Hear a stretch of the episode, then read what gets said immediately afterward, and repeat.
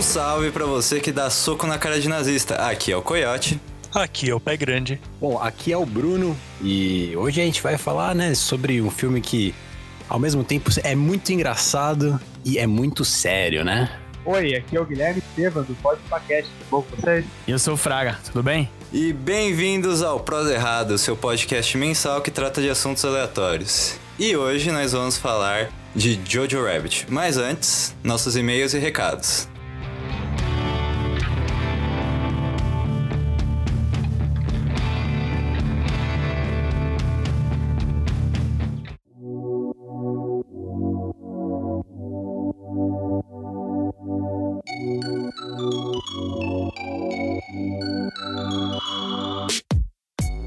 Estamos começando mais uma sessão de e-mails e recados aqui do Prosa Errada. E mais uma vez temos aqui conosco nosso querido amigo Pé Grande. Uh! e vocês sabem o que significa. Se a gente tem convidado na sessão de e-mails e recados, é porque a gente teve algum e-mail. Temos e-mails de novo, temos recados de novo. Exatamente. Ficou muito feliz de novo. No caso, eu queria ressaltar que dessa. Estamos muito felizes de Exato. e queria ressaltar que dessa vez não foi um e-mail em si, foi uma DM no Instagram. Então, para vocês que não gostam de mandar e-mail. Então foi um recado. É, então, tipo, para vocês que não gostam de mandar e-mail, vocês ainda podem mandar DM pra gente no Instagram, que é o arroba proserrada, ou mandar mensagem pra gente no Facebook, que é o arroba proserrada podcast. É só mandar mensagem lá que a gente lê. E se quiser deixar comentários no YouTube lá também, a gente vê os, os comentários do vídeo do YouTube. Lê embora tudo. ninguém Onde tenha feito nenhum até agora. lugar, A gente vai estar lendo e é, vai A ser. gente vai caçar e vai ler. É, não tem essa não. Mas vamos para a nossa querida e-mail barra mensagem. barra e-mail, barra mensagem, barra DM, barra onde você mandou a mensagem. Vamos lá. É, fala galera do Prosa Errada, beleza? Conheci o podcast de vocês por outro podcast. O já tava assim quando eu cheguei. Estou escrevendo para completar algumas coisas sobre os três filmes que foram tema do podcast, sobre lutas de classes. Bom, quando vocês falaram dos diretores, acho que vale a pena aprofundar em Kleber Mendonça e Bong Joon-ho. Ambos têm expressiva carreira de filmes de autor, aqueles que o estúdio opina pouco ou quase nada. Vamos começar pelo sul-coreano que dirigiu O Hospedeiro e Okja, ambos disponíveis no Netflix. Okja discute a crueldade animal de uma forma quase infantilizada, pois os personagens principais são uma criança e uma porca. É, mano, é infantilizado, mas é ou menos, né, cara? É. Porque eu até tava falando com o Pé Grande antes daqui, comentar agora com vocês, ouvintes, que eu, tipo, eu vi o trailer, eu já fiquei me sentindo mal, eu já falei, não quero ver esse É, filme, sentir infantilizado muito mal entre aspas, né? Porque assim, tem umas cenas, o, o Coyote não assistiu ainda, mas eu assisti e tem umas coisas ali que não é pra criança não, velho. criança não dá pra assistir eu, isso, eu só vi o trailer, já olhei e falei, hum, Isso não é pra acho que eu vou dormir em posição fetal se eu É, ver esse então, acho que filme. a parte infantilizada só é da porca gigante, acabou. Nada mais é infantilizado nesse filme. Já O Hospedeiro é um filme de ação clássico, só que com os personagens pobres da Coreia do Sul. O diretor discute imperialismo americano, discute o seu país dividido em suas classes. Vale muito a pena assistir, pois ele está dentro do grande clichê americano. Em alguns momentos, ele foge completamente dele. Não sei se entenderam, mas quando assistirem irão. Isso tá na mensagem, tá, gente? É, e é tipo, nossa, e tipo o que ele falou aí é um negócio que também tá marcado no Parasita, que eu acho que a gente não chegou a comentar porque tempo, não é mesmo? É, a- talvez a Mas gente comentou, mas a mão que- do editor foi pesada nesse episódio.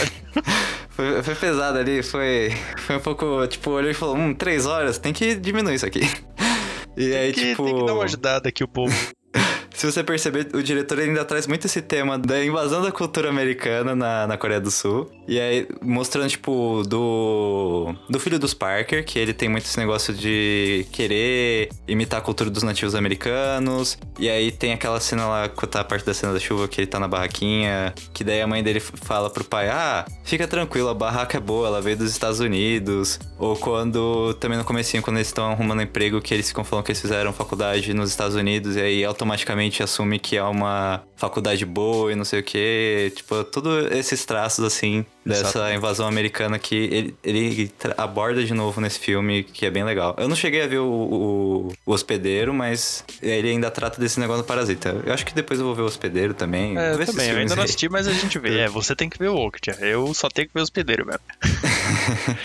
Agora vamos falar de Kleber Mendonça Filho, que começou como quase todos os brazucas, no cinema independente, fazendo curtas curtas-metragens. Vale a pena assistir Vinil Verde pela Piração e Recife Frio, que na minha opinião um dos melhores curtas recentes. Ganhou diversos festivais, é tipo um Ilha das Flo Folhas moderno. Ilha das Flores? Eu acho que era para ser Ilha das Flores. É... É, não Eu sei. também não sei. Mas vamos continuar, é o que tá escrito, gente. Vambora. É, Recife Frio é um curta com aquela sacada nocauteadora. Numa ficção científica, a capital nordestina se transforma em uma cidade fria, fazendo com que as relações dos ricos com as coisas dos pobres mudem. Não posso falar mais porque senão estraga. Ai, quem não conhece Ilha das Flores, é Ilha das Flores mesmo. Tem que pausar o que estiver fazendo e ir atrás. Bom, Kleber fez Aquários, o som ao redor, que também discute briga de classes como uma classe vê a outra, vale assistir. Aquele curta lá que, que ele falou lá do Recife Frio, É, quando Recife eu tava lendo a mensagem dele discutindo, me lembrou muito aquele filme Snowpiercer, lembra? Que é um... Aquele que é o trem no, no mundo que tá, tipo, con- congelando,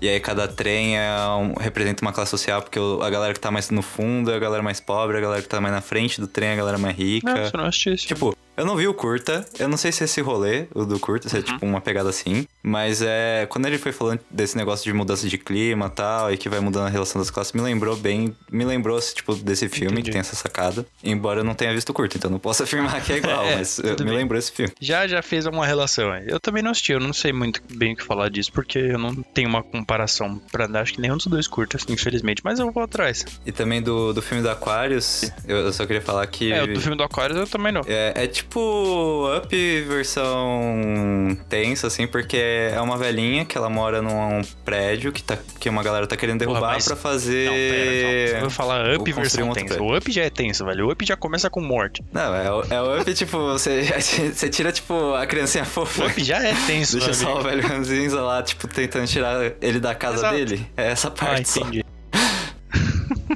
Ai, ai. Bem, é, já Todd Phillips não respeita a canonicidade dos personagens do personagem Coringa, pois em seu filme Coringa só mata com razão. E nas HQs ou no universo de Coringa, ele é mal pelo mal. Ele mataria qualquer um, ele não mataria só quem deu alguma razão. Bom, mas isso foi o que eu achei do filme como estudante de audiovisual. Mas a parte social que o filme aborda é bem legal. Abraço e valeu. Pô, eu queria agradecer a mensagem do Gabriel Mendes. Quem quiser seguir ele no Instagram, ele tem bastante foto com morcego, porque ele é biólogo, então ele posta, ele é aparentemente biólogo de cavernas. Ele tem muitas fotos de morcego especificamente. Tem uma foto com Átila, eu achei essa foto Ah, muito da hora. hora. Se eu não me engano, o Instagram dele é arroba Gabriel Mendes Biologia ou Biólogo, não vou me lembrar e- com exatidão agora. Depois eu deixo nos comentários qualquer coisa. Mas é, eu gostei, tipo, E- gostei da mensagem dele, ele, co- ele complementou bem o que a gente tava falando. É, mas eu também acho que a gente chegou a falar dessa parte do Coringa. Eu acho que vou, vou de novo falar do editor,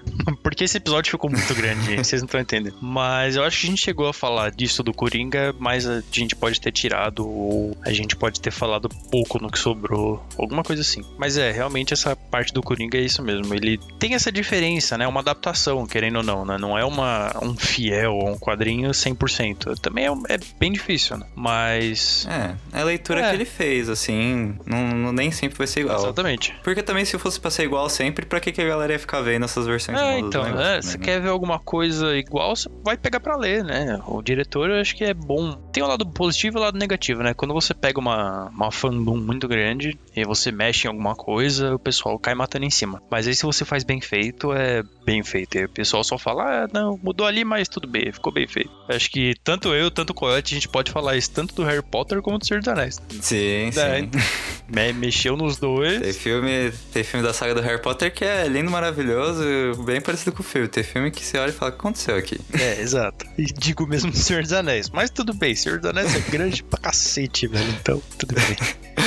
Mas um outro negócio que a gente tava falando também, eu acho que a gente falou no episódio, eu não lembro se entrou agora, mas Se a gente tava é falando, por exemplo, que o Todd Phillips... É, se entrou outra história, é que a gente deve ter falado, a gente deve ter falado. Mas é que o Todd Phillips tava com aquela polêmica de tentar desvincular o Coringa que ele fez do Coringa dos quadrinhos, falando, não, é, é tipo, só usa o nome, é outro personagem, não sei o quê. Que na real não é outro personagem, assim, Não. é realmente uma releitura só, e não, não faz sentido ele querer ficar, tipo, dissociando, porque realmente ele puxa muito do que é o Coringa dos quadrinhos, embora não seja 100% fiel. E se o filme fosse chamado Palhaço Risadinha, ninguém ia ver no cinema. Então, tipo, cara, você tem que assumir. É um filme de vilão, de quadrinho e assume essa, esse BO aí, Exato. cara. Aceita que você fez um filme de quadrinho. Você aceitou, você pegou o roteiro e você podia ter falado não, né? O pessoal chegou e falou pra você, faz. Você falou, vou fazer. Então é do vilão, pô. Exato, cara. Não, não vem com graça depois, não. Mas foi maravilhoso, então tudo bem, a gente deixa passar essa. Exato, foi um filme muito bom. Estão falando que talvez seja continuação. Espero, Espero que, que, não, tenha, também. porque fechou muito bem do, do jeito que já tava. Tá perfeito, maravilhoso. A galera que quando faz dinheiro fica falando, eu quero mais, não, não, não, não inventa esse negócio.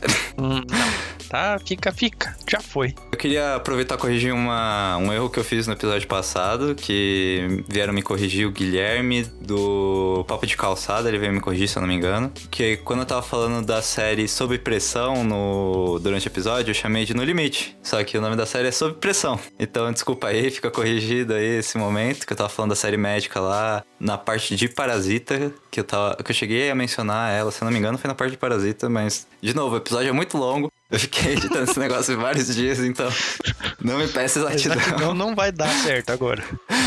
É, mas é, mas isso a gente só tinha esse meio barra recado. E aí agora, recadinhos de sempre. Indique para pelo menos três pessoas. Se você quiser mandar seu feedback, é, manda pra gente no nosso e-mail proserrada.gmail.com ou mande uma DM no Instagram, arroba proserrada, ou uma mensagem no Facebook, arroba proserrada podcast. E siga a gente no YouTube também, que é só digitar proserrada no YouTube, você acha ela facinho.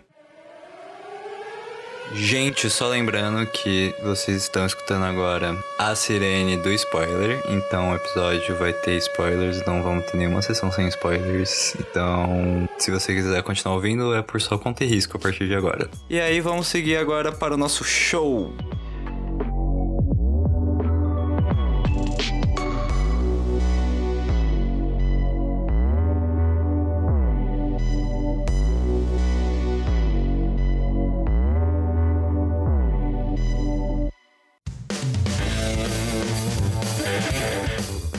Jojo Rabbit é um filme de Taika Waititi que relata a história do, do garoto chamado Jojo no final da Segunda Guerra. Ele é um jovem alemão que faz parte da juventude hitlerista e ele tem como amigo imaginário Hitler, que é interpretado pelo próprio diretor. Aí a história vai seguindo, como é o dia a dia desse garoto, até que um dia ele acaba descobrindo que a mãe dele tá brigando na casa dele uma menina judia chamada Elsa, que não solta gelo e não canta Let It Go. Então esquece aí, galera, que não é esse tipo de filme. E aí o filme ele vai se desenvolvendo dessa desse embate que eles têm no primeiro momento que o Jojo encontra ela e como ele é muito radical nesse, nessa parte do da ideologia nazista e tal. E aí ele fica com medo dela, mas ao longo do tempo ele vai descobrindo que ela é uma pessoa legal e o filme se desenrola disso. Outra parte legal do filme também é que ele mostra mais ou menos o ponto de vista de uma criança sobre a guerra que tá acontecendo. E eu acho que, tipo, a cena inicial, que é aquela cena do acampamento, ela é muito boa para mostrar isso, porque, tipo, você vê ele se aprontando pra ir no acampamento, ele tá com aquela roupinha que parece um uniforme de escoteiro e tal.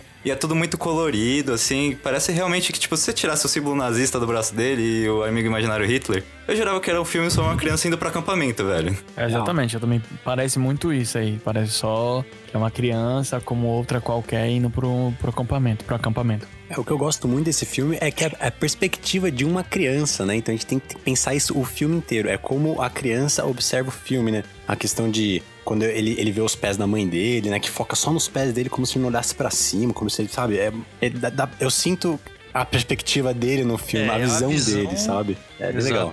É tudo passado por ele, não é tirando. É tirando e não tirando o foco do, do nazismo. Porque Bom, primeiro que o amigo imaginário dele é o Hitler, é o chefe Era melhor ser o bicho papão. é, então. Só que mesmo assim, é, você continua tendo essas visões mais infantis, mais puras de, do, da vida, não da, da questão da guerra, questão do nazismo. Você vê a, a, guerra pelos olhos de uma criança, você não vê pelos olhos de um adulto, você não vê pelos olhos de um general. Você até tem as noções disso durante o filme, durante o, o que acontece com a mãe, ele sabendo do pai que tá lutando tudo mais. Só que ele ainda é uma criança. Então ele tanto que ele se redescobre no filme, ele acaba mudando totalmente a visão que ele tem do começo É, pro final. Concordo, eu acho Sim, sim. eu achei só o fantástico. diretor, o Taika Waititi, fez uma, uma tem uma visão do filme, ele mostra uma visão do da Jojo e a guerra pra ele, pro Jojo é uma coisa legal, uma coisa que vai melhorar, que ele ser devoto àquela sociedade que ele vive momento. E durante o filme ele vai, o diretor vai mostrando que até mesmo a criança sofre com o que a guerra traz, que aquele regime nazista trazia pra ele. Eu acho que isso, esse filme é tão bom por causa do, do ponto de vista que o diretor quis trazer pra gente. Com certeza. Sim, que, eu, que é um negócio bem legal, tipo. Principalmente porque no nazismo a propaganda que eles faziam era muito forte. Tanto que você observa que ele vê tudo as coisas muito colorido, as roupas, tanto do, dos oficiais, as roupas deles. É tudo um negócio muito colorido, principalmente nesse começo do filme. Que você vê que é um negócio que encanta uma criança, assim, que é tu- tudo pra criar essa ideologia que ele vai enfiando na cabeça da população por gerações. E era até o objetivo do Hitler quando ele foi criando toda essa imagem assim do culto, essas ideias dele, que era ser o mais chamativo possível pra atrair é, as pessoas pra ele, para essa ideologia dele e tal. É isso, eu acho que é- eles mostram muito, muito forte essa questão de como a ideologista, a, ide- a ideologia nazista influencia na mente da, da criança, né? Porque ele acredita, ele, ele cresce como aquilo com uma verdade absoluta, né? Então, eu, eu acho que Sim, sim. esse ponto foi muito legal, de mostrar de uma pessoa que entendia aquilo como uma verdade absoluta, que foi na verdade o que aconteceu com o nazismo, né? E o pessoal acreditava naquilo como algo bom, né? E depois o pessoal acaba seguindo aquilo cegamente, né? E, e acabam deixando um ditador maluco dominar a vida deles e fazer o que quiser, né? Então eu acho que eles passam exatamente esse ponto de- da ideologia, né? Do, do fato de, de não. é, como é que falaram? De romantizar, né? A ideologia, mas mostrar de como é que as pessoas sentiam em relação àquilo na época, né? Porque um nazista que foi nazista, eu acho que na época do nazismo e não é depois, não tem problema, porque ele viveu aquilo de uma forma diferente, sabe? Ele entendeu aquilo como a melhor solução pra vida dele. Ele foi influenciado aquilo, sabe? A gente tem que ter muito depois- cuidado em relação a quando a gente Exatamente. no dia a dia lida com crianças, porque aqueles clichês que foram ditos, que você consegue perceber durante o filme, você consegue perceber aquilo da forma como o nazista é, o nazista come a cabeça das pessoas, o nazista. Oh, tô falando ao contrário, velho. Pera aí, deixa eu voltar, tá? Foi mal. Não, mas outra parte também é dessa continuando da visão da criança, que o Jojo tá passando por tudo. Ele teve, olha, eu não sei se falaram, mas assim, spoiler, a gente vai falar do filme inteiro, tá? Então, tanto depois que ele já, a mãe, se eu não me engano, a mãe dele já morreu, ele já viu a mãe dele, ele já teve que é, lidar, ele tá lidando ainda com a Elsa na, na casa dele. Já passou o. Ah, eu esqueci, eu não sei o nome. Ah, as pessoas que foram investigar a casa dele já foram, já teve toda essa tensão. Ele já viu o amigo dele, o York, indo pra guerra, voltando. E aí, quando ele descobre que o Hitler se matou, é que cai o mundo pra ele. Porque a propaganda é tão forte, tá tão forte na cabeça dele que ele é o herói, que ele é tudo, que ele é o que ele fala no começo do filme, que é o melhor amigo dele. Quando ele descobre que o Hitler morreu, aí pronto, não tinha mais nenhum problema no mundo, esse era o maior problema pra ele naquele momento. Você sente o baque que aquilo dá nele e você vê que, é, querendo ou não, ele perdeu um monte de coisa, ele passou por um monte de coisa, e a pior coisa que podia acontecer pra ele é pra uma pessoa que ele nunca conheceu, que desenvolveu uma guerra, que criou todo tudo de ruim que tá acontecendo ao redor dele, e quando essa pessoa morre é o que dá um baque de E realidade nele. Isso mostra que ele estava tão relacionado com o Hitler e ele com o York, que é o amigo dele. Aliás, todos amamos o York, né? Eu sou fãzaço Exatamente. personagem disparado. Melhor personagem. É, ele, ele mostra que eles, as duas crianças estavam tão é, adeptas ao, ao que o nazismo estava trazendo para eles que eles se chamavam de nazistas. Tinham 10 anos de idade. Então, com 10 Exato. anos de idade, o que eu tava fazendo? E É, mano. fal- falando que eles eram nazistas. Eles estavam no campo de guerra para atacar granada, aprender a aprender a matar os outros. Eu acho Matar judeu. é, matar judeu. Eu acho que o, o clique dele começar a pensar, putz, isso aqui não é legal, ele coloca bem lá no começo do filme. Que é aquela hora que eles apresentam o coelho pra ele tentar matar. Pra ele falar, ah, olha, Juju, matar o coelho Sim. pra mostrar pra gente você consegue ser um nazista muito bom.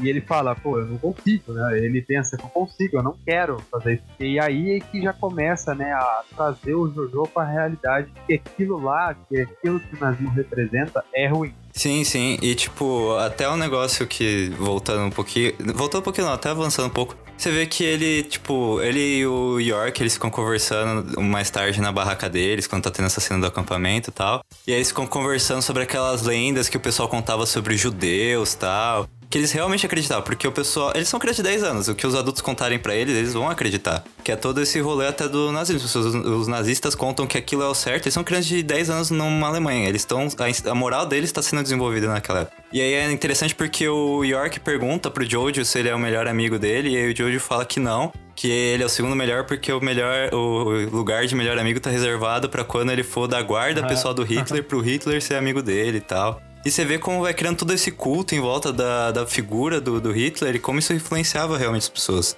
Aí, tipo, aí até voltando um pouco no começo, é do. que tem. Aparece o, gene, o capitão lá, deixa eu até dar um confere no nome do personagem que eu esqueci agora. Capitão. Mas do Capitão. Isso. O Capitão Klenzendorf, que aparece ele lá, tipo, dando um mau show-off de tiro deles. E as crianças, tipo, é uma criança assistindo aquilo pra ela, é, realmente parece legal, assim. E aí cria todo esse culto que a guerra é legal tal, e que e as crianças ficam animadas querendo ir pra guerra, mas elas não têm noção do que realmente é aquilo. Exatamente, muito bem observado, mano. Inclusive, a, quando a, a, a mãe dele fala que a, a, guerra tá acabando, não sei o que, eles ficam bravos, né? Ele e o, o, amigo imaginário dele, o Hitler, ficam bravos, né? Porque como é. assim você quer que a guerra acabe, tá ligado? Você tá. Sabe? Tipo, eles, eles veem isso como algo glorioso, como algo bom, né? E, e não é, né?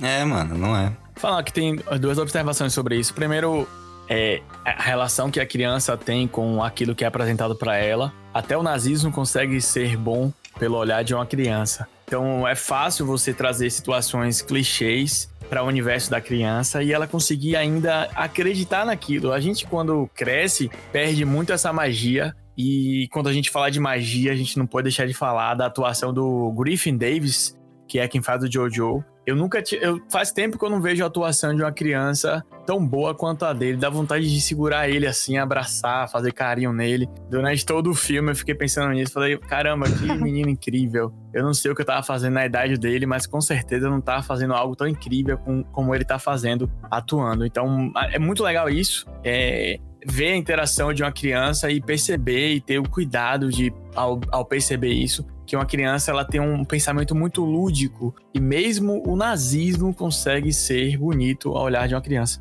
Exatamente, cara. É isso aí, tipo, é o coisa é o que eu tava falando antes até, que eles criaram toda essa imagem apelativa realmente para criar esse imaginário quase mítico assim na cabeça do, do povo, e principalmente das crianças, que iam levar essa ideologia para frente no futuro. O mais legal é que o Griffin é tão fofinho, o personagem do o Jojo é tão fofinho, que por mais que ele seja um pequeno nazista, você consegue gostar dele. É incrível. É, você cria empatia por ele, assim como ele também cria empatia pela, pela judia, né? Que eu acho que eles, eles botam muito essa questão no filme, sabe? Que ele, ele odiava os judeus, assim, de, por nascença praticamente, assim. E no final das contas, ele vai tendo empatia por aquilo, você vai tendo empatia por ele também. E, e é aquela coisa, né? É o que o Fraga falou, né? A atuação dele é muito boa. Eu acho que eu chorei todas as eu vezes também. que ele chorou nesse filme. Eu também cara, chorei. De verdade. que, cara, você sente muito por ele, assim, sabe? Cê, literalmente você sente muita empatia por ele nesse filme, assim. Eles conseguiram trazer isso apesar de ser nazismo e, e ser uma criança nazista, sabe? Eles conseguiram colocar isso da forma correta, assim. acho que eles tomaram muito cuidado para trabalhar com esse tema. Então, eu acho que não teve nada dessa questão de, de, de romantizar o nazismo. Foi exatamente eles quiserem passar essa visão. Sim, cara, que eu acho até que, tipo, o, o negócio que a Elsa fala para ele mais pra frente, que ela fala assim: você não é um nazista, Jude, você é só uma criança de 10 anos que gosta de vestir um uniforme pra uma vez na vida fazer parte do grupo. E eu acho que realmente, tipo, ele é só uma criança de 10 anos tentando se enturmar, tipo, naquela sociedade distorcida que era a sociedade alemã daquela época.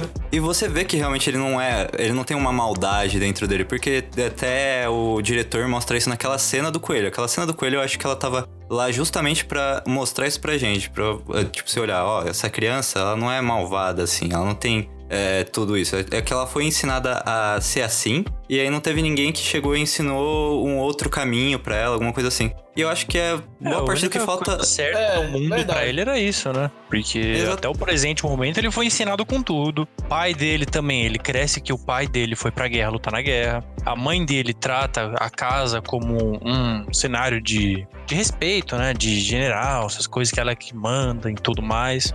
E ele é um soldado, ele, eu não me eu não lembro agora como que ela fala com ele, mas eu acho que chama ele de chama- tem uma forma que ela de fala capitão, específica, alguma coisa assim. também. É, então.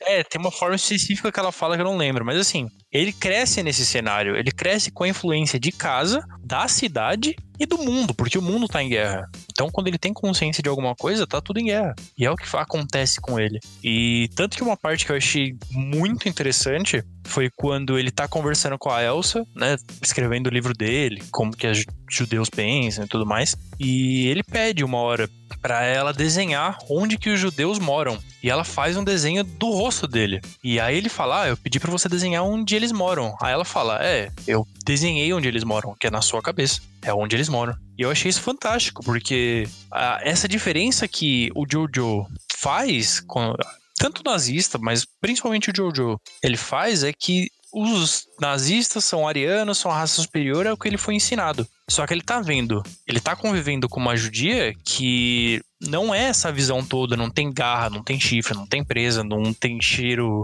de Chifre. bruxelas, sei lá o que que era o cheiro.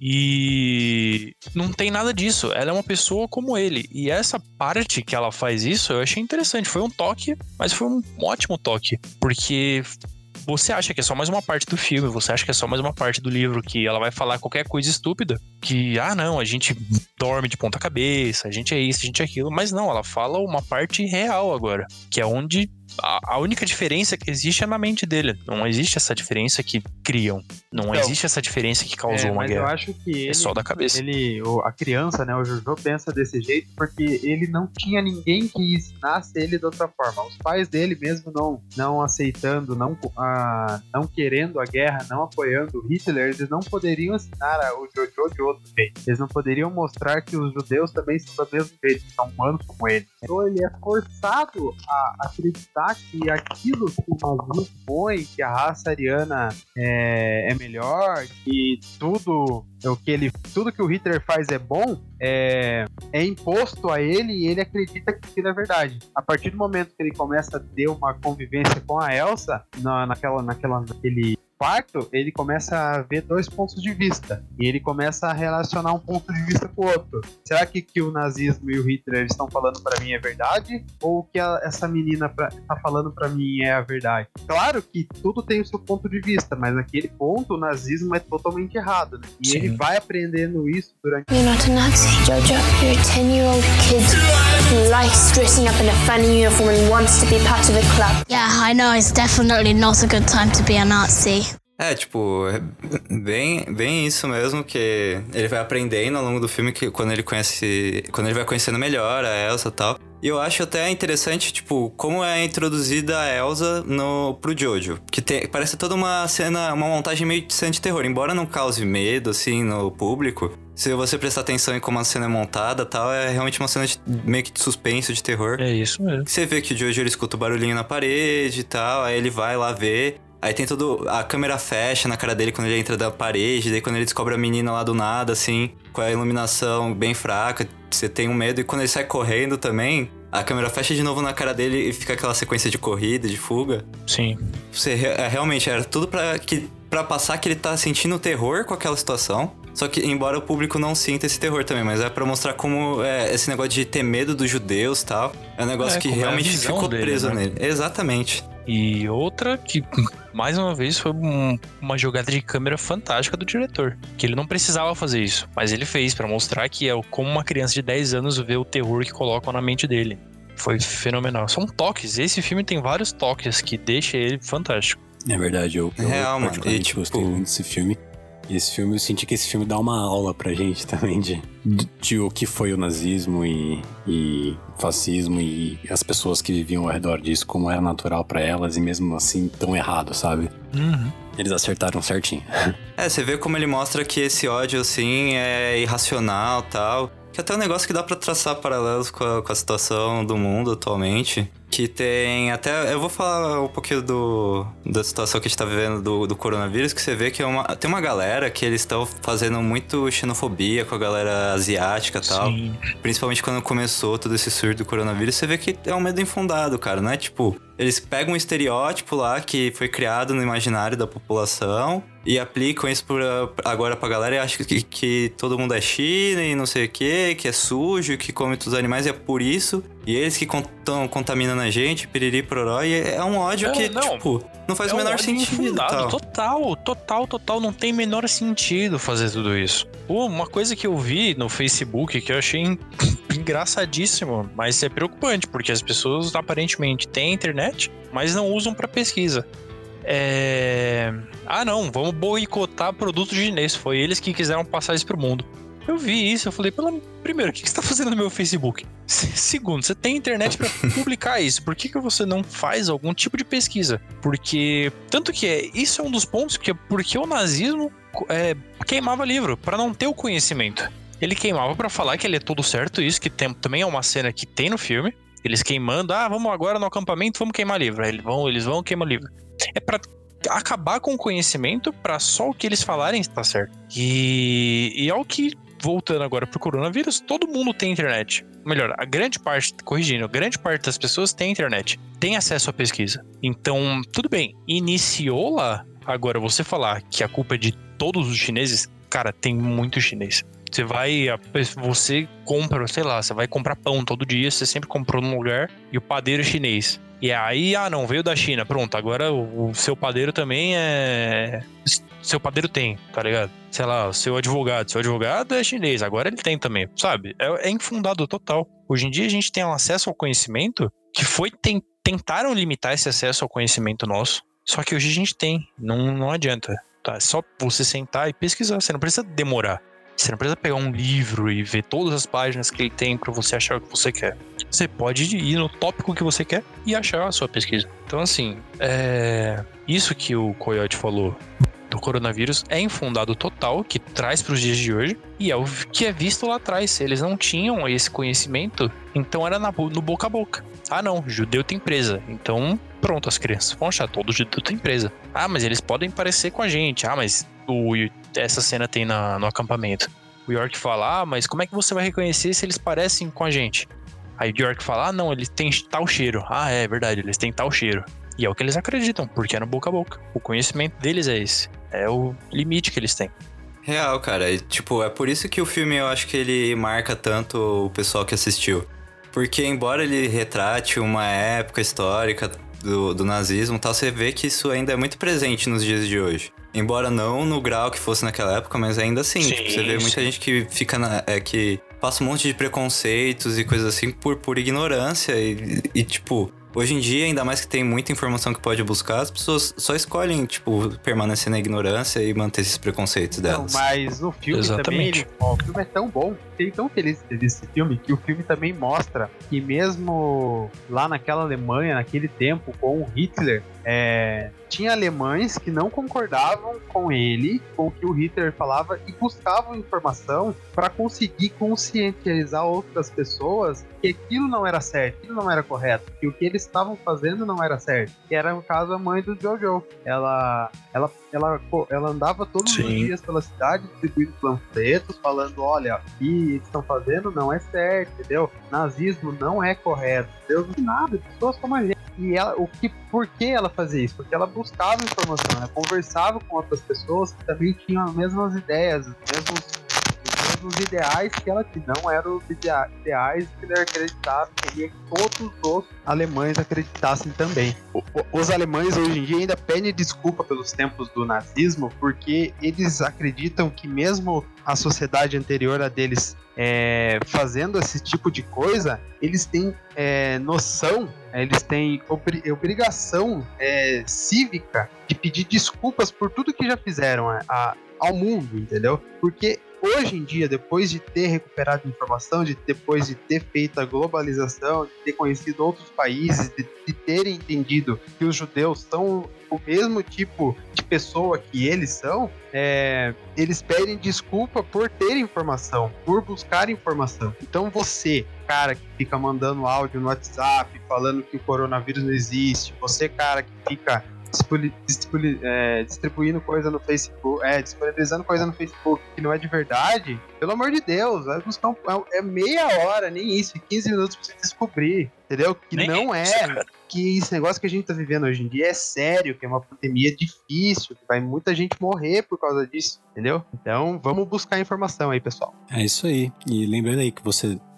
que você comentou, é, uma vez eu perguntei para um alemão como é que eles lidavam com essa situação do nazismo, né? Porque eu falei assim, eu, assim, vendo o que eu conheço de história, de filme e do que eu estudei na escola, assim, a gente entende o nazismo como algo muito ruim, assim, como o- os alemães, eles são o- meio que os vilões da história, sabe? Eles são maus, assim. Eles causaram duas guerras mundiais e, e muita gente morreu. Foi uma época terrível, assim, pra, pra humanidade, assim. Eu falei assim, como vocês lidam com isso? Porque vocês lidam com isso muito bem, vocês se ergueram muito bem, vocês têm muita autoridade nesse assunto, sabe? Vocês sabem falar sobre isso. E ele me disse que, na verdade, é muito simples. Ele falou que desde que ele era criança, assim, eles ensinam o que é o fascismo. Ele não foi em momento nenhum nazismo, assim, isso que eu achei engraçado. Ele falou assim: eles ensinam o que é o fascismo desde que você é criança e, principalmente, eles ensinam como você a identificar e combater o fascismo, tá? Para que as próximas gerações já, já, já questionem, já tentem entender o que é aquilo e para não deixar isso acontecer de novo. E você vai ver a, a Alemanha é um dos países mais evoluídos que a gente tem hoje em dia, né? Então, acho que é um ponto interessantíssimo essa questão de, de, de ensinar a, a você a questionar, de procurar as coisas, sabe? E eles estão fazendo isso muito melhor que a gente, né? Então a chance de dar uma cunha aqui por causa disso é muito maior do que lá, né? Então é bom lembrar isso, porque a gente vê os, os alemães como os grandes vilões da história, hoje em dia eles estão muito mais evoluídos nesse sentido do que a gente, né? You're not a Nazi, Jojo. You're a 10 year old kid who likes dressing up in a funny uniform and wants to be part of a club. Yeah, I know it's definitely not a good time to be a Nazi. Sim, sim. Tanto que tem até líder de estado aí falando que livro de história tem muita coisa escrita, assim. Que remete até um pouquinho que a gente falou lá de queima livro. Mas só pra É, não entrar muito nisso e ficar meia hora Só de. gente, é, só pra gente não perder o mal. foco. Exatamente.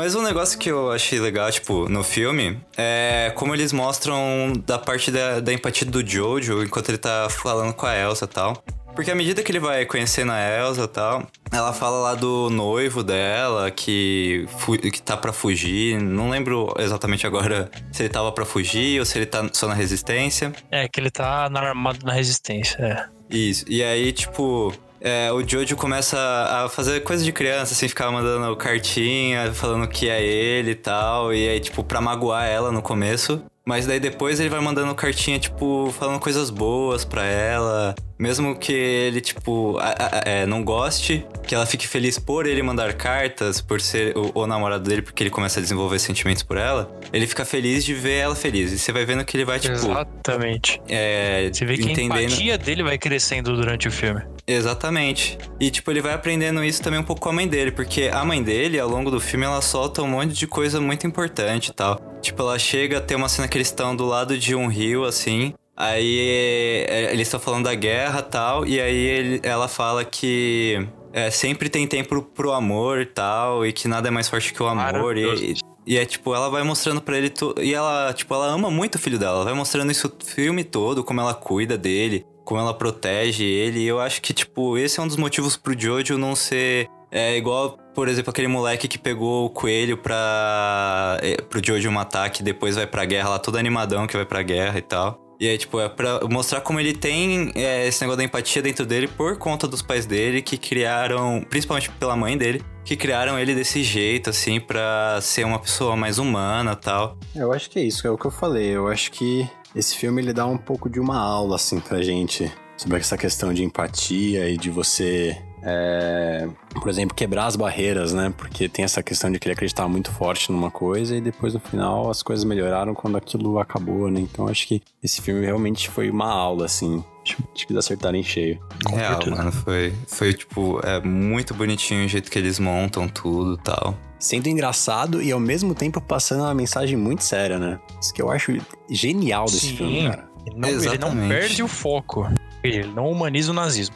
Exatamente, exatamente. Ele mostra, ele ainda mostra o que eles fazem, ele ainda mostra que todas, não todos, né, mas ele ainda mostra o peso que teve na sociedade e a importância que ele teve na vida das crianças, por exemplo. Porque assim, saindo um pouco do foco do, do Jojo e indo para as outras crianças. A gente falou do York, que que é outro personagem fantástico, outra criança fantástica no filme, que é o amigo mais próximo dele, e aí você vê ele tendo as influências. E só que também tem uma outra cena que é no final do filme que tá tendo a guerra, chegou a guerra na cidade dele, e ele tá parado, ele tá vendo a guerra, ele tá vendo as explosões, ele tá vendo tudo acontecendo, e tem uma hora que a câmera para na frente dele, ele tá no meio da, da tela, e as crianças começam a correr em volta dele com arma na mão. Você sabe que aquelas crianças estão indo pra morrer, porque aquelas crianças estão atirando. Tem uma hora que a nesse- nessa mesma cena, né, nessa mesma parte final, a eu esqueci o nome dela, a Fra, acho que é Fraulein. A Fraulein, a Fraulein. É, Fraulein Han. não, Fraulein. Fraulein. É a Fraulein, a A Fraulein. Fraulein, no, ela tá, eles encontram, ele tá indo, ele tá correndo com o York, aí eles encontram a Fraulein. E a primeira coisa que você vê ela fazendo é, sai, ela, que ela vê ela falando, é, sai correndo e abraça aquele soldado americano. E ela tira o pino da, da granada pra ele sair correndo pro, pro americano. Ela sabe do que, que tá acontecendo, você vê o peso daqui, porque aquilo, é, você ainda, você via ela como uma personagem satírica, né? Você via ela como mais um mais uma forma de trazer uma certa comédia pro filme. Só que você vê que ela ainda tem um pensamento, ela ainda é uma nazista, você ainda vê o pensamento dela. Ela, ela sabe que ela tá mandando criança pra morte e você sabe disso. Só que naquela cena final, fica claro, porque ela manda literalmente a criança se explodir. Ela dá a mão na. Ela dá na, pro York uma arma e fala: vai.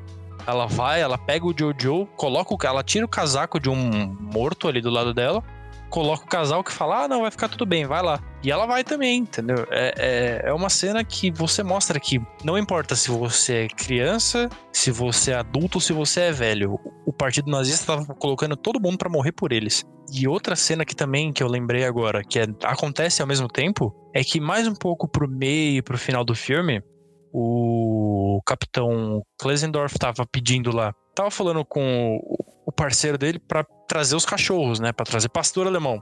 E aí o amigo dele, o, o subordinado dele acaba trazendo pastores alemães, alemães, né?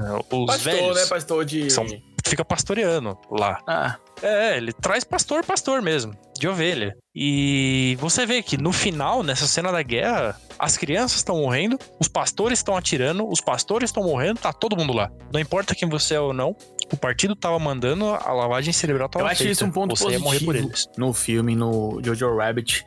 Porque é quando a narrativa ela consegue realmente ali tá, tá na- no, no impasse, em cima do muro, ou, ou melhor, na linha tênue entre o que é engraçado, o que é sátira e a possível humanização do que foi o regime nazista.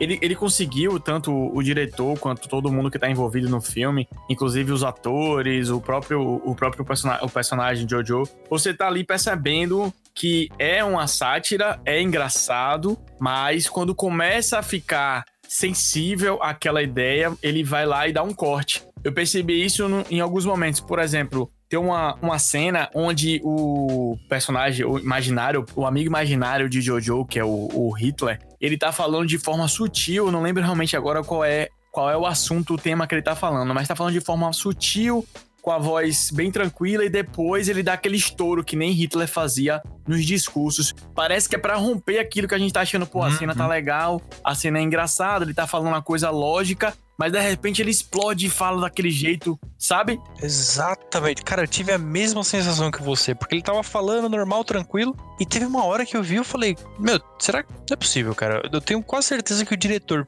viu os Com discursos, certeza. viu ele dando os estouros dele e imitou exatamente no filme, porque Ó, ali eu sei que era atuação, tem, tem algo mas era assim que...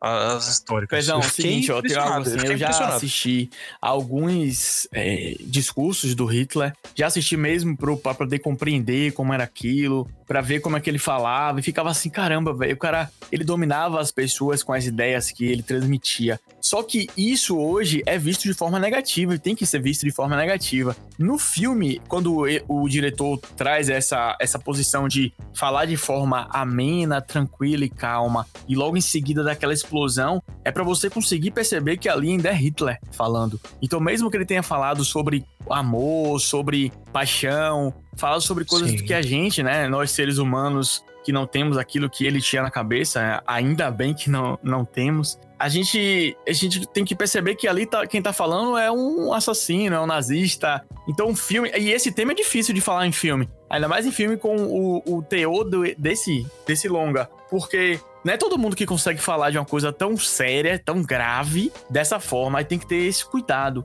pra poder equilibrar entre o que é comédia, o que é humor negro, com o drama e a seriedade que foi o tema nazismo. E você vê que o diretor ele consegue trazer isso perfeitamente, cara. Eu achei muito Pra bom. mim, essa é, a genialidade, né? é fantástico. Exatamente. É, sim, o Taika Waititi foi genial fazendo esse filme, porque Sim, você sabe sim. que é um assunto sério, tá? Sabe? A gente sabe que é um assunto sério, a gente sabe que, caramba, meu, como que ele teve coragem de fazer um negócio desse, como que tá todo mundo gostando desse filme. Aí você assiste e aí você entende. Porque ele foi, ele, você sabe da linha, você tá tênue, você sabe o que que podia ter feito que ele, meu, se ele fizesse uma coisa a mais ali naquele filme, o pessoal ia poder cair matando em cima dele. Se ele tivesse feito a menos, também, porque, ah, não é tão sério. Ele conseguiu trazer os dois. Ele conseguiu trazer a sátira, ele conseguiu trazer o humor e ele conseguiu trazer a seriedade fantasticamente pra esse filme. Ah, sim, sim. Eu, eu queria só falar um negócio rapidinho, tipo, complementando a fala que você tava dando antes, pé grande e tal, é. Naquela parte do. que ele fala que o,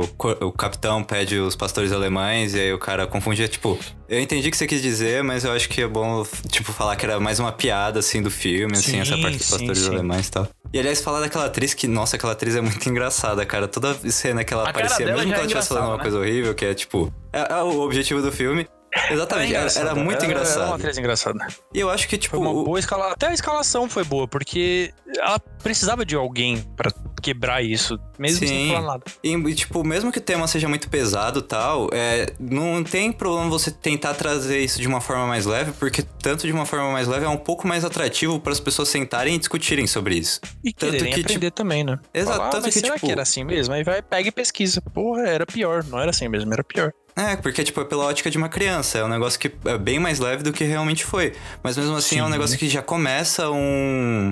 um- uma discussão e tal. E eu acho que é, é o ponto que ele conseguiu fazer de ficar, tipo, entre o leve e o pesado foi, tipo, toda a transformação que teve do Jojo como personagem ao longo do filme. Que realmente, como a gente falou no começo, tava bem um tom mais leve, mais infantil o filme. Aí, à medida que ele vai conhecendo a Elsa e tal, é, você vai vendo que a mentalidade, a mentalidade dele vai mudando e a fotografia do filme, tudo vai mudando, assim. Você vai vendo que o filme vai ficando mais pesado, as cores vão... De colorido vai ficando mais escuro, Vai a saindo, fotografia né? fica escura. E aí tem o ponto mais pro final, que quando ele muda totalmente a ideia dele, que é quando ele não tá usando mais aquelas roupinhas lá de nazista dele, ele tá usando é, roupas normais, assim, roupas de civil tal, que mostra que ele já não faz mais parte daquele grupo. E aí, tipo, é, eu acho que foi essa transformação que é relativamente sutil, assim, que deu, que deixou esse filme ficar tão bom, porque ele começou de uma forma mais leve, ele te atraiu de forma leve, aí ele foi trazendo essa discussão mais pesada de forma gradual, então você não sentiu assim esse baque como se ele pegasse, por exemplo, um filme que o pessoal compara muito, que é o A Vida é Bela. Sim, sim. Que é um filme que, Senhora. embora, tipo, seja também um negócio da, tipo, mostrar um ponto de vista de uma criança na Segunda Guerra, é um filme que é muito pesado. Você não senta uma tarde, assim, tipo, tranquilamente pra ver. Você tem que se preparar pra ver antes e tal. Mas esse filme não. Esse filme você realmente consegue sentar tranquilamente pra ver, porque ele te prepara pra todo esse peso que vai ter. Sim, concordo. Tanto que vo- você falou da Vida é Bela e eu preciso só deixar o comentário que eu não consigo ver esse filme sem chorar. velho. Exatamente o que Eu, eu aqui chorei Rabbit, dá. imagina... Esse filme não, Não dá, velho. dá Nesse pra daí. assistir esse filme. Não, na Vida Bela, pra quem não assistiu a Não, Vida, a Vida é Bela é. por favor, Minha Nossa Só Senhora, que cara. assista, Assista. Numa, numa tarde, sábado, pra você não precisar dormir pensando naquilo lá. Você tem que assistir, Por favor. você vai chorar bastante e durante e no final do filme você vai chorar muito. Não, não, estamos brincando, vai chorar muito, porque o filme é muito Não é brincadeira, é um filme extremamente bem feito. É um, é um filme maravilhoso, cara. maravilhoso o filme. É... Só que é muito triste. Muito, muito triste. O Jojo, ele tem algumas partes que realmente são engraçadas. né? Eu dei risada em algumas partes, principalmente no- na conversa dele com o York, que é uma coisa tão, tão, Leve, tão né? leve, é. Porque o Jojo fala pro York, ah, York, eu achei minha namorada e tal, é só que ela é judia. E o York fala, ah, que legal, ah, mas que ruim pra ela também, né? Essa, assim, É, mas tomara que ela fique bem, né? Você tem que tomar conta dela. Daí acaba guerra, o York fala pra ele: Ah, Jojo, agora você É. vai poder ficar com ela. Fala pra ela que a guerra Pode acabou. sair de casa, ele- Ele sair chega a falar, né, é, Gui, assim... York, Ele fala, a gente tem coisa mais importante agora do que se preocupar com isso, em relação a... exatamente. é, não é um bom momento pra ser nazista. É, então. exatamente. e essa parte das cores, essa parte da, da vestimenta dele, é, mostra mesmo como é, foi o filme, né? Foi o, a história, é- ela vai caminhando até o final. E eu queria falar também do sargento, né? O cara que fica tomando conta dele depois do acidente. Até o cara que ele toma a bomba pra acertar, que eu esqueci o nome do sargento, o coronel lá no Capitão, capitão, Capitão, esse nome difícil aí. Isso, ele. É, o capitão. ele com o Theon, que é o do Game of Thrones, eu não, também não lembro o nome do filme. É, eles são gays no filme, né? Dá pra, dá- ele passa a ideia, ele passa, não, ele mostra que eles são gays no filme. Só que por causa do regime nazista, eles não podem se assumir. Eles não podem ficar juntos. E no final do filme, como o Hitler já tinha se matado, a Alemanha já tinha ido tudo pro espaço, eles se vestem tipo, do jeito que eles queriam se vestir. Do jeito que quer, Exatamente. velho. Vai, vai E morrer, eles vão, entendeu? Sem, sem preconceito, sem nem sem dar satisfação pra Exatamente. ninguém. E eles mostram que eles podem ser do jeito que eles queriam ser. E ele salva o Jojo, Sim. ele salva a Elsa, ele salva a Elsa, ele salva. é, ele só não conseguiu salvar a mãe do Jojo, mas isso aí, né? É, E, é foda, porque ele, ele sabia, ele sabia do que a, a mulher a dele tava fazendo, ele protegeu, e ele protegeu a Elsa naquela cena que a, que a SS invade a casa deles, protegeu o Jojo depois, na hora que o Jojo ia ser mutilado pelos soldados é, ingleses. Ia ser fuzilado, né? É, e ele, é, ele ia ser fuzilado. Uhum. E o, coro- o capitão é tão importante também no filme que ele mostra que a Alemanha continha tudo, que era o que eles não queriam de. Como se, como se eles achassem que fosse um defeito. E a gente vive numa sociedade também que ainda não, não abriu as portas totalmente para tudo, né? É, Elas não acham que tudo não é normal. E tudo é normal. Então, se a pessoa era gay naquela época, também era normal. E ele deveria. E ele, no final do filme, mostra aquilo para ele é normal, que ele quer ser uma pessoa reconhecida. Ele salva o Jojo. O Jojo também é- ele sai na rua e começa a dançar de felicidade. É, é um filme maravilhoso. é, e só, uma, só um- um- uma observação aqui: que cena é aquela dele todo enfeitado na batalha final com aquela arma enorme, cara? Porra, cara, que cena é aquela? Muito da hora, velho. Nossa. Sabe o que eu lembrei quando eu vi essa cena? Eram, eram duas horas da manhã e eu tava batendo palma. Exatamente, que cena doida. Eu cara. lembrei quando ele tava fantasiado daquele jeito. Não sei porquê, mas me veio à cabeça a lembrança do personagem Lunga de Bacurau. Pra quem já assistiu, vai entender o que eu tô falando. Caramba, o Fraga tá querendo trazer o Lunga pra todos os episódios agora. Mas, mas diga que não parece. Do jeito, do jeito que ele se arruma, ele comenta- prepara a fantasia e tudo mais. Pensa Não, aí. sim, sim. É pra trazer mais essa estética tal, tipo, essa estética mais andrógena, isso, porque ele quer mostrar as verdadeiras cores dele. E é bem en- engraçada a cena que ele começa a contar pro Jojo como ele vai fazer, tipo, a vestimenta dele, por que, que ele tá fazendo a vestimenta assim, a arma dele, por que, que a arma dele é daquele jeito.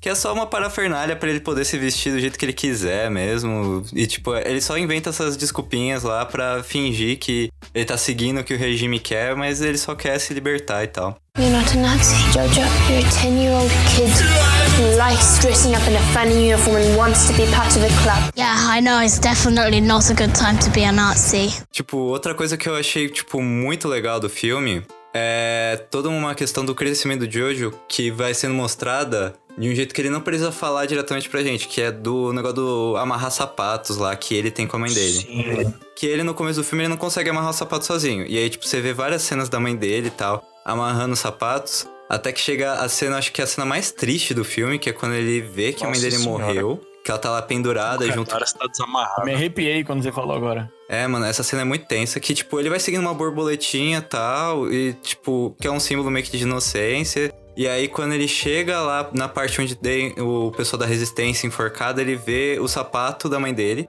que não chega a mostrar o rosto da Scarlett nem nada. Ele só mostra o sapato e depois mostra o corpo como um todo, mas nunca mostra o rosto. É, não precisa, E aí, lógico, tipo, não né? Nem precisa, porque tantas cenas que ele construiu, ele construiu por várias cenas ela usando esse sapato. Ela Sim, sim. fazendo uma dancinha de sapateado, ela andando do lado dele. Várias cenas mostra só o sapato. E aí depois mostra ela. E mostra É. a alegria dela. E aí essa foi a cena final. Ela e o sapato. Exatamente. E é Sabe? tipo, ele não precisou explicar pra gente, a gente já entendeu, porque ele foi mostrando, ele foi criando tudo isso ao longo do filme. E aí, quando ele vê, tipo, o sapato da mãe dele que tá desamarrado, ele chega e amarra, assim, e, tipo, meio que mostra a criação da independência dele. Que antes ele era dependente da mãe, só que agora que ele não tem mais a mãe, ele tem que ser independente e tal. E eu acho que, tipo, é muito foda essa cena, principalmente porque ela é muito dramática, porque é um filme. O filme no começo ele tava, tipo, pura comédia, assim, até. Aí ficou um pouco mais tenso, mas essa cena ela realmente define o, o final do filme. É tipo, ela define essa cena mais dramática do filme e tal. Sim, com certeza. É, eu acho que o filme tá de parabéns. É, acho que todo mundo que deve estar ouvindo deve ter assistido já. É, assista de novo, porque eu fiz isso e foi demais também. E você não vai perder seu tempo assistindo. Ainda mais agora, na situação que estamos.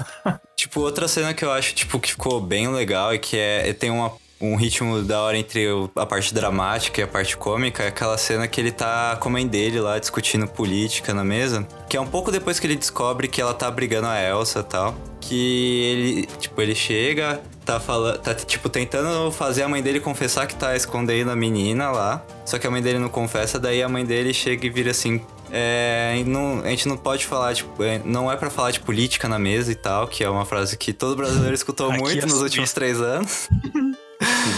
Aqui é a o território Suíça. neutro. A gente finge que a mesa é a Suíça. Foi maravilhoso. Foi maravilhoso, cara. É muito bom.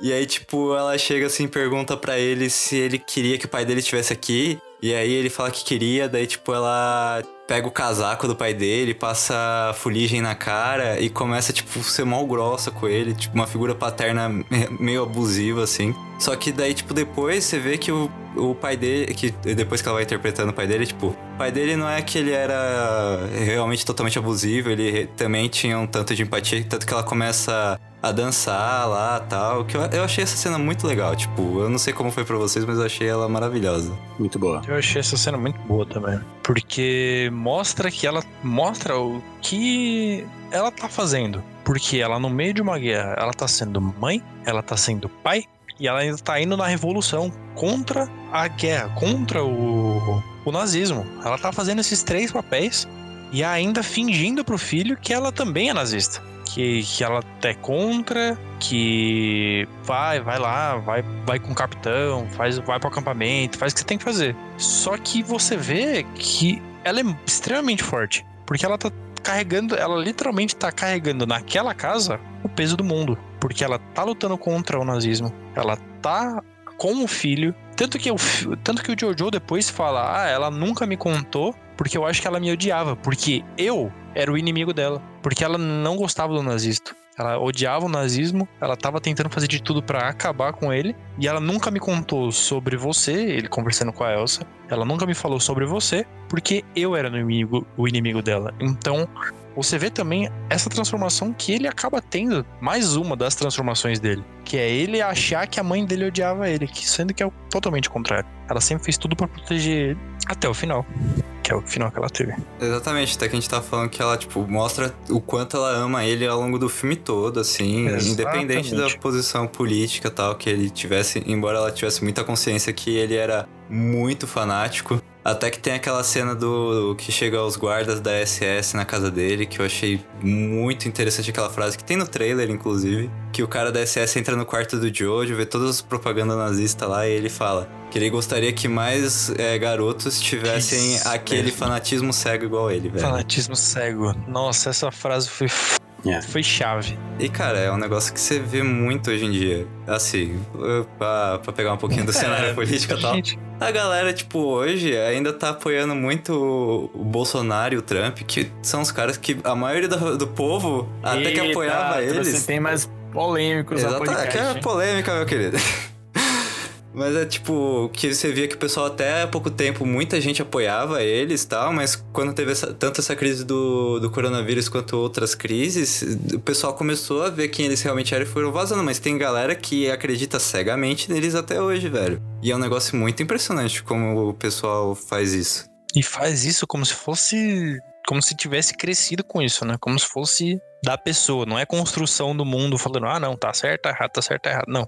Ele defende como se fosse da Aquele, família. né? aquela cena da Scarlett, né, da Rose e do Jojo, Jojo na, na mesa, ela é muito interessante, é bem interessante, assim, você vê que ali é mais um ponto de ligação do Jojo com o pai dele. O Jojo, apesar de, como a gente falou lá no início, que o Jojo, ele não é nazista, ele, ele é alguém que quer entrar num clube, estar com os amigos e tudo mais. Porém, além disso, além de ele querer tudo isso, ele tem um fato de estar ligado emocionalmente ao pai. Então, se o pai dele tá na guerra, e o pai dele é alemão, e consequentemente, naquela época, ele era, ele era ariano, nazista, então ele quer ser raça parecido com o superior. pai, ele quer ser o pai.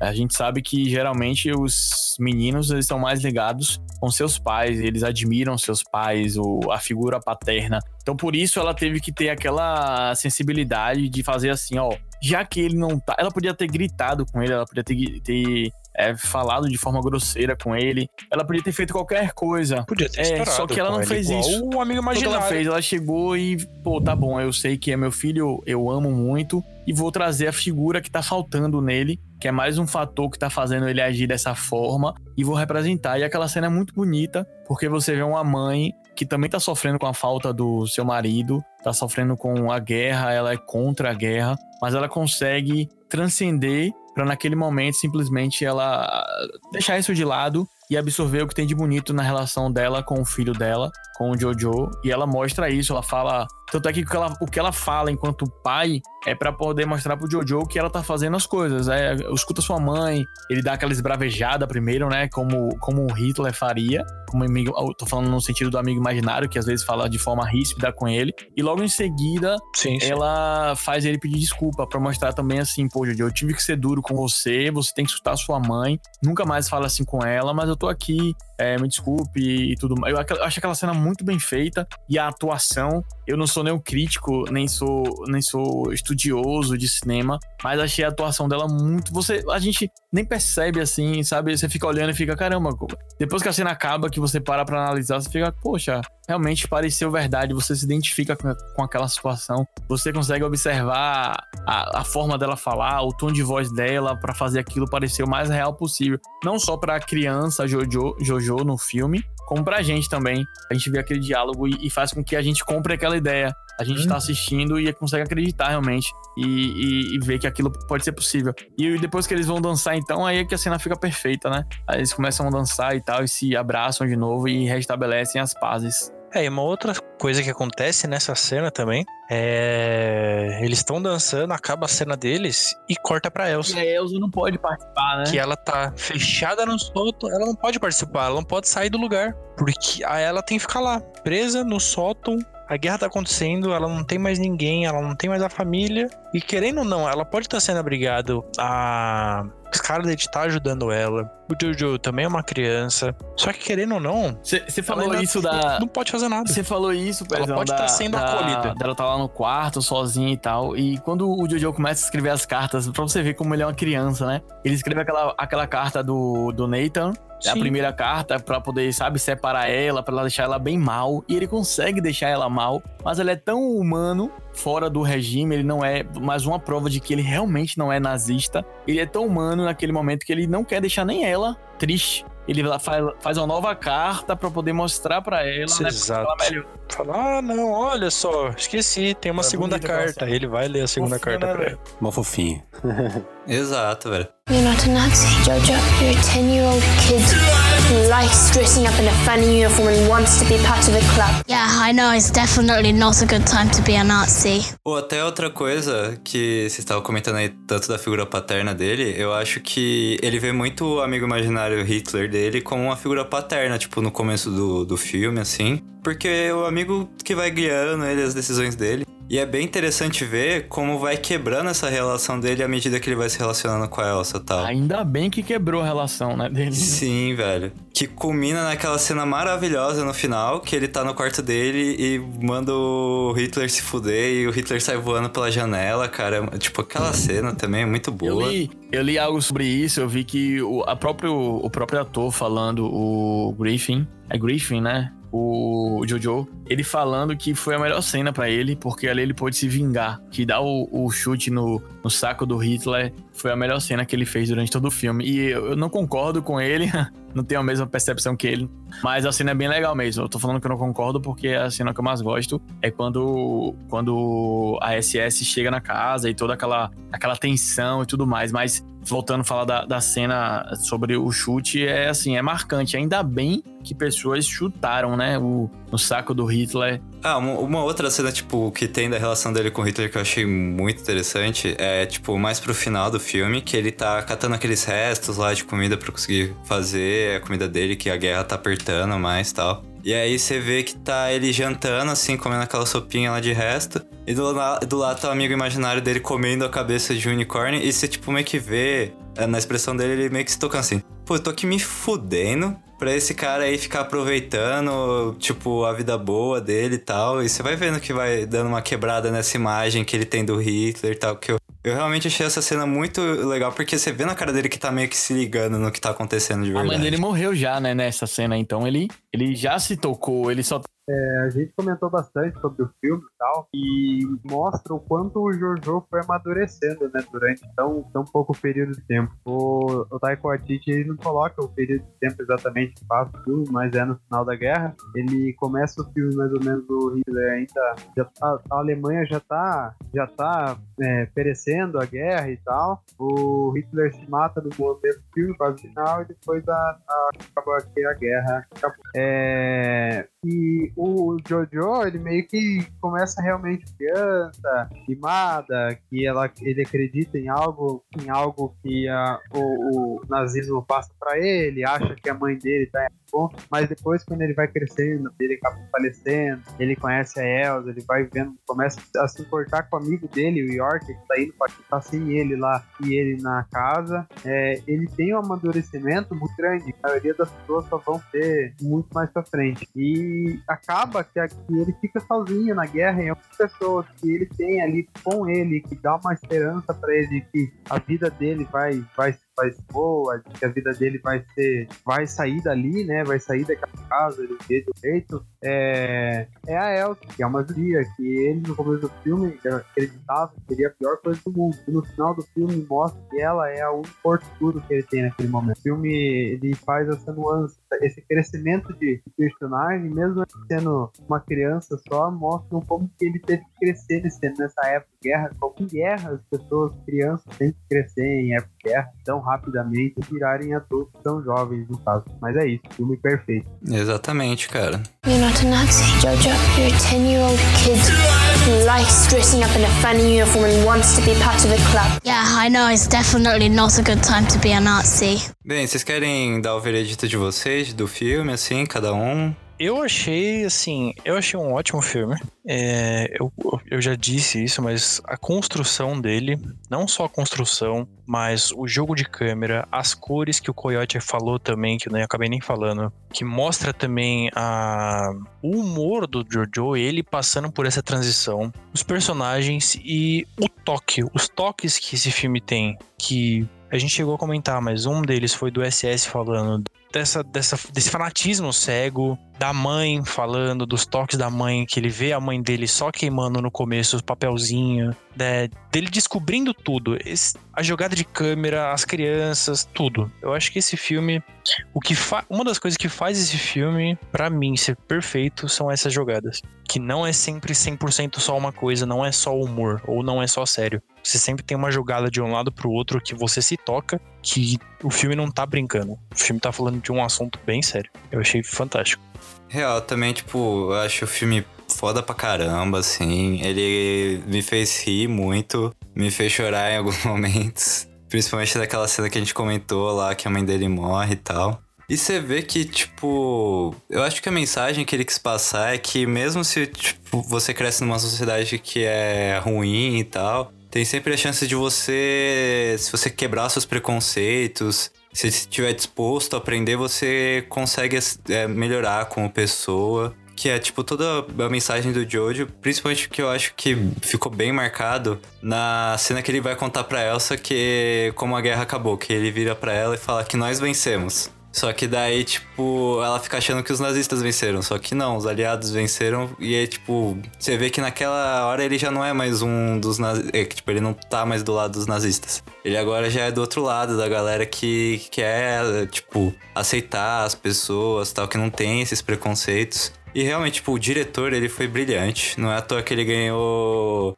É, o Oscar de melhor roteiro adaptado, porque, nossa, essa obra foi maravilhosa. E é muito engraçado, principalmente a atuação dele como Hitler durante o filme todo. E é realmente um filme de mensagem muito marcante, tanto pelas suas frases, quanto pelo, pela construção da fotografia, do- dos figurinos tal quanto pela história que ele quer passar. E, tipo, eu real recomendo que se você conhece alguém que não viu ainda, recomenda pra essa pessoa, pra ela ver, pra ela, tipo, principalmente agora em tempos que estamos de quarentena, aproveitar esse tempo pra ver uma coisa que é muito boa e que a gente precisa cada vez mais.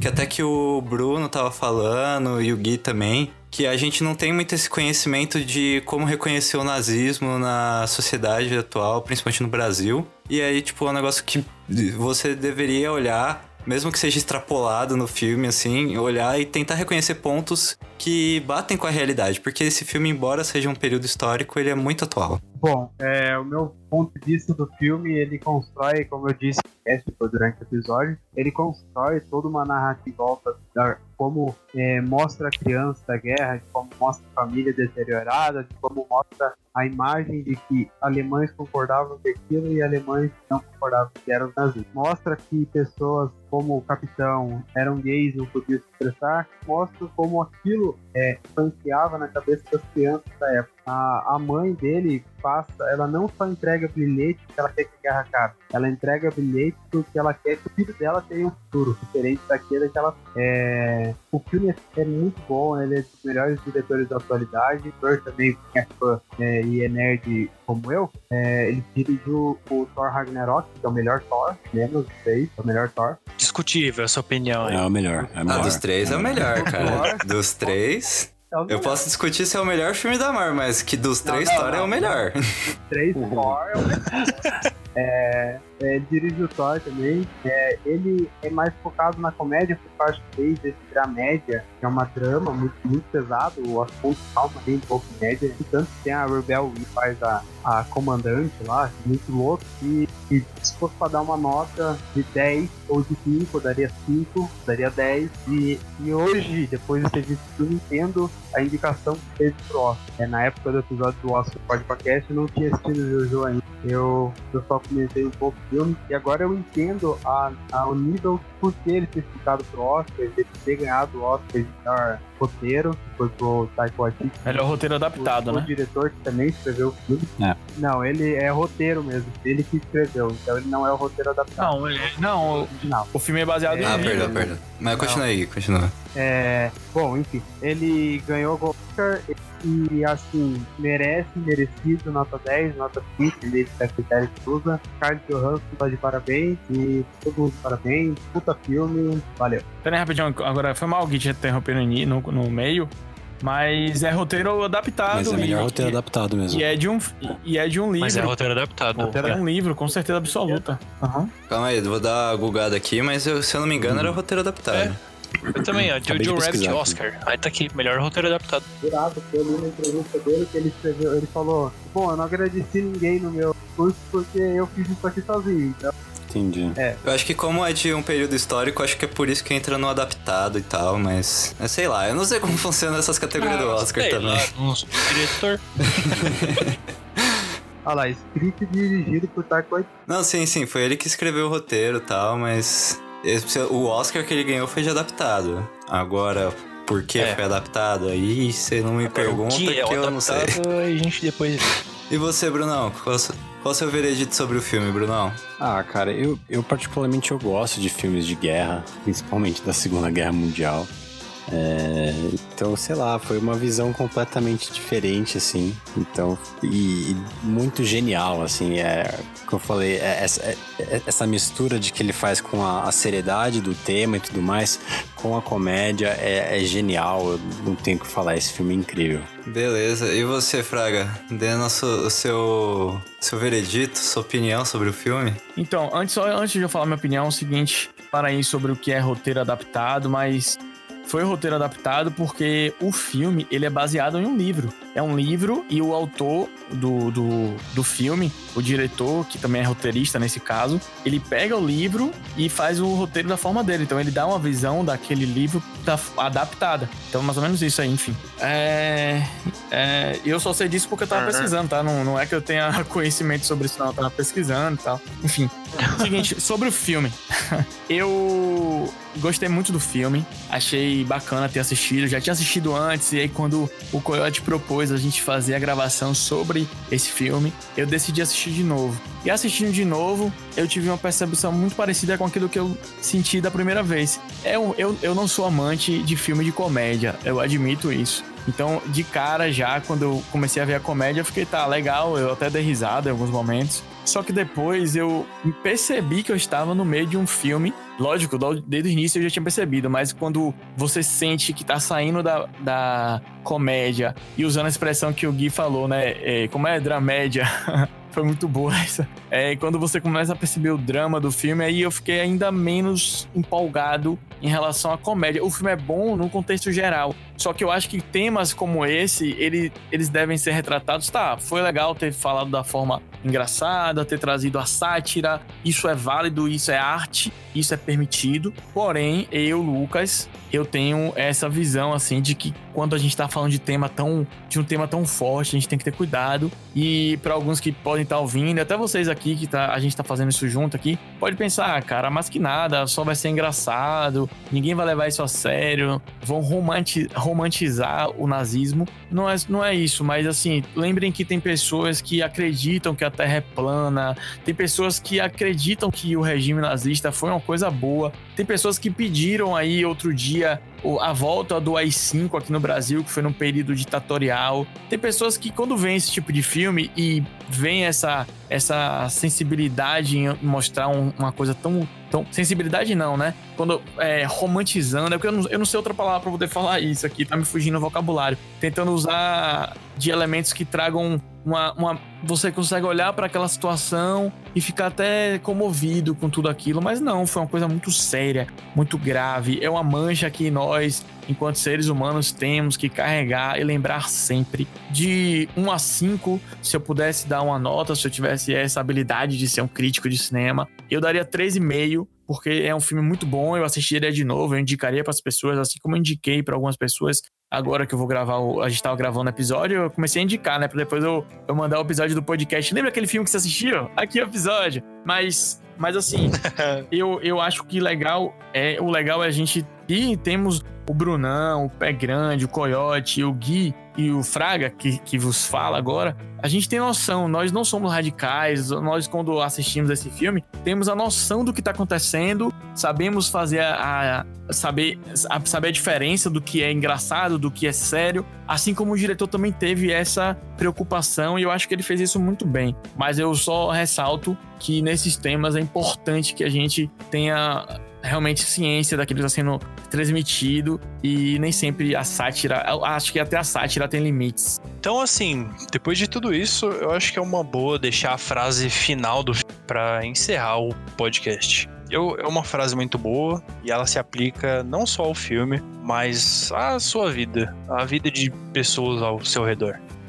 Deixe tudo acontecer a você, beleza e terror. Apenas continue. Nenhum sentimento é final. Então, é isso, gente. Obrigado Acho por que Pelo momento que a gente tá passando aqui, atualmente no mundo, né? Acho que faz todo sentido também. É uma frase, eu acho que é necessária, uma frase necessária para o momento. Certíssimo. porque tá tudo travado. Tá todo mundo em casa, você vê gente desenvolvendo ansiedade, depressão, achando que vai tudo acabar e é momentâneo. Então, faz parte da sua vida, cara. Aproveita. Você tá aqui ainda. Então, tenta tirar o melhor disso. Não deixe sua vida acabar por um momento. Profundo. Real, muito bom. You're not a Nazi, Jojo. You're a 10 year old kid who likes dressing up in a funny uniform and wants to be part of a club. Yeah, I know it's definitely not a good time to be a Nazi. Tchau, gente. A gente tá acabando agora o podcast e tal. Não deixa de seguir a gente nas redes sociais. É, o Instagram é arroba proserrada. No Facebook também é arroba proserrada podcast. É, se inscreve no nosso canal do YouTube, que é proserrada também. Então é muito fácil, é só procurar proserrada em qualquer mídia social que você quiser aí. É, além disso, se você gostou do episódio, se você tem alguma crítica, se tem algum elogio, manda um e-mail pra gente é, no proserrado.gmail.com que a gente fica muito feliz quando tem retorno pra gente e tal. E era mais isso, gente. Tchau. Tchau, tchau. Bom, falou então. É, espero que vocês tenham curtido, espero que tenham curtido minha participação. Curti bastante participar aqui no podcast Prosa Errada. É, vou deixar meu jabazinho aqui. Sigam Zerando Underline Mundo no Instagram.